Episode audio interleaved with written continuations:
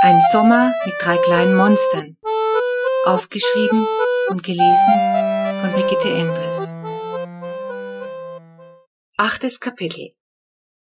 Papa und Titus verschwanden in die Garage, um die alte Tischplatte hinter den Autoreifen auszugraben. Mama, Flo und ich kümmerten uns um die Fütterung der kleinen Raubtiere. Als ich Zorro aus dem Reisebettchen herausholte, fauchte er und zappelte heftig. Er hatte sich schon sehr gut bei uns erholt. Zu gut. Ich musste höllisch aufpassen, dass seine kleinen Krallen mich nicht verletzten.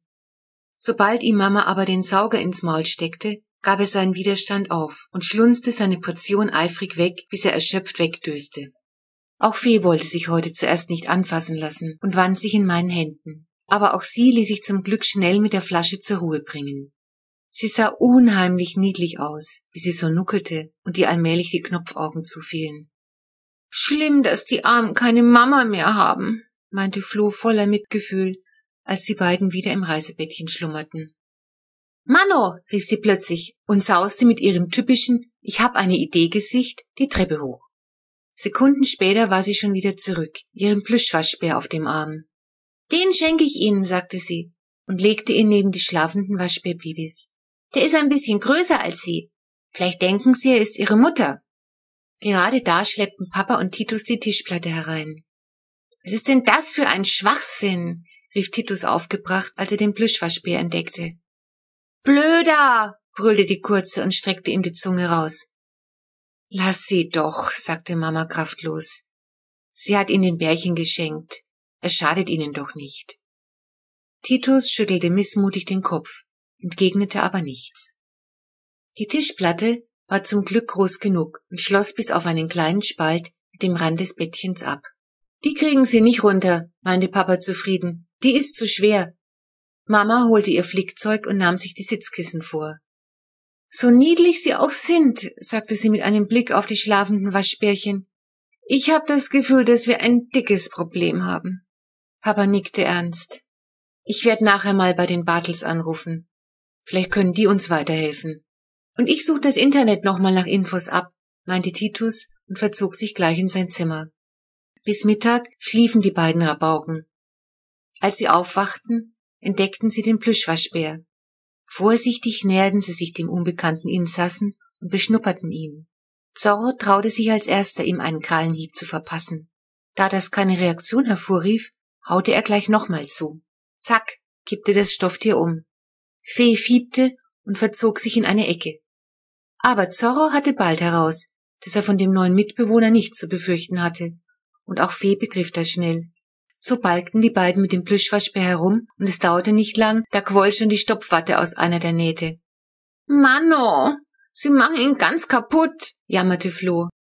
Die sind eben nicht blöd, sagte ich. Die haben gleich rausgehabt, dass das kein echter Waschbär ist. Wahrscheinlich riecht er einfach nicht richtig. Apropos riechen, mischte sich Mama ein. Fee macht gerade ein Geschäft. Wir sollten das Reisebett wieder auf die Terrasse stellen. In der Küche ist mir das einfach zu unhygienisch. Sie rief Papa und Titus und wir drei verfrachteten das Waschbärquartier samt Platte vor die Tür. Ich habe übrigens im Internet ein paar Anlaufstellen für Waschbärweisen gefunden. Alle ziemlich weit weg, aber mit dem Auto wäre das schon zu machen, berichtete Titus danach und reichte Mama einen Zettel mit Telefonnummern. Sie sollen aber bleiben, brüllte die Kurze und stampfte mit dem Fuß auf. Wenn wir für die Bärchen einen guten Platz finden, werden wir sie nicht hier behalten, sagte Papa in einem Ton, den Flo sonst selten zu hören bekam. Flo zog einen Flunsch. Mama ging sofort zum Telefon. Titus entfernte Fees Häufchen und machte sich dann mit dem Roller auf den Weg, aus der Tierhandlung Kleintierstrophe das Reisebettchen zu holen. Nach einer Weile kam Mama vom Telefonieren zurück. Sie schüttelte den Kopf. Fehlanzeige, sagte sie alles überbelegt und die nehmen sowieso nur Tiere aus der eigenen Region. Vielleicht könnten wir inserieren, meinte Papa. Vielleicht nimmt sie uns ja ein Tierfreund ab. Und was willst du schreiben? Kleine Monster in gute Hände abzugeben? fragte Mama spitz und deutete auf das Reisebettchen, dem es gerade drunter und drüber ging. Fee und Zorro rauften miteinander und kugelten über den Plüschwaschbär, der nun schon aus mehreren Löchern Watte verlor. Ich rufe jetzt die Bartels an, entschied Papa und verschwand im Haus. Als der Plüschwaschbär uninteressant geworden war, kletterte Zorro am Gewebegitter hoch und versuchte rauszukommen. Fee machte es ihm gleich nach.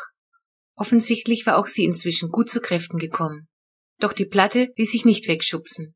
Trotzdem gaben die beiden nicht auf und ackerten unermüdlich weiter, den kleinen Spalt zwischen Bettgestell und Platte zu vergrößern. Dann kam Titus zurück. Kleinere gab's nicht, sagte er und stellte eine Riesenpackung Stroh ab. War gar nicht so einfach der Transport auf dem Roller. Die Waschbärchen ließen sich unter leisem Fauchen herausnehmen und auf die Wiese setzen. Während Titus die Matratze entfernte und ordentlich Stroh ins Reisebettchen gab, erkundeten sie die nähere Umgebung. Flo setzte sich zu ihnen ins Gras und sah ihnen verzückt zu. Fee knapperte an einem Gänseblümchen, spuckte es aber gleich wieder aus. Es schien, als könne man sie gut für eine Weile laufen lassen. Das Gespräch, das Papa mit den Bartels führte, dauerte ziemlich lang. Als er auf die Terrasse zurückkam, machte er ein sehr ernstes Gesicht. Mama sah ihn bang an. Und? fragte sie. Papa setzte sich an den Gartentisch. Kurz gesagt, in der Wohnung, das können wir vergessen, sagte er. Die brauchen ein Gehege im Garten, sonst werden wir verrückt. Wie sagte Frau Bartel, die lassen sich überhaupt nicht erziehen und je älter sie werden, desto unternehmungslustiger werden sie. Und nichts, aber auch gar nichts ist vor ihnen sicher. Geschichten hat die Frau mir erzählt. Papa winkte ab. Das glaubt man nicht. Die klettern sogar die Tapete hoch, räumen Regale ab. Naja, einen ersten Eindruck hatten wir ja schon. Mama nickte sorgenvoll. Gibt es denn niemanden, der für solche Findelkinder zuständig ist? fragte sie. Zuständig ist der Jagdpächter, sagte Papa. Den müssten wir sowieso noch informieren, meinte Frau Bartel. Aber der kann uns im Grunde auch nicht weiterhelfen, weil es hier keine Auffangstellen gibt. Da sind wir ganz auf uns gestellt. Na großartig, seufzte Mama. Jetzt. Wir müssen ihnen ein Gehege im Garten bauen, meinte Papa. Gute Idee, bekräftigte Titus. Cool, rief ich begeistert, denn ich bastel für mein Leben gern. Die Bartels hatten, nachdem sie die Waschbärattacken auf ihrer Einrichtung leid waren, mit Kaninchenzaun ein Stück Garten eingezäunt, für Schlafhöhlen und Klettermöglichkeiten gesorgt und ein Wasserbecken hineingestellt. Sie kriegen mein aufblasbares Schwimmbecken, posaunte Flugernerhaft. Dafür bin ich sowieso schon zu groß. Klar, spottete Titus. Nach zwei Minuten ist das Ding Plastikmüll, da wette ich drauf. Flo schmollte. So ein Aufwand, sagte Mama genervt. Lohnt sich das denn? Papa zuckte mit den Schultern. Hast du eine bessere Idee? Mama schüttelte den Kopf. Fee und Zorro tollten unterdessen vergnügt im Gras herum. Whiskas war dazugekommen und sah den beiden neugierig zu. Am besten wir legen das Gehege um den alten Schuppen an. Da können sie drin schlafen und der Holzstoß ist prima zum Klettern, schlug Titus vor. Wir gingen alle zusammen zum Geräteschuppen hinter. Die Waschbärjungen kamen uns nach und kletterten mit unglaublicher Geschicklichkeit sofort auf den modrigen Holzstapel. Papa und Titus maß, Papa und Titus maßen vier mal vier Meter mit Schritten ab. Dann verfrachteten wir die Waschis ins Reisebettchen zurück und wir Männer fuhren in den Baumarkt.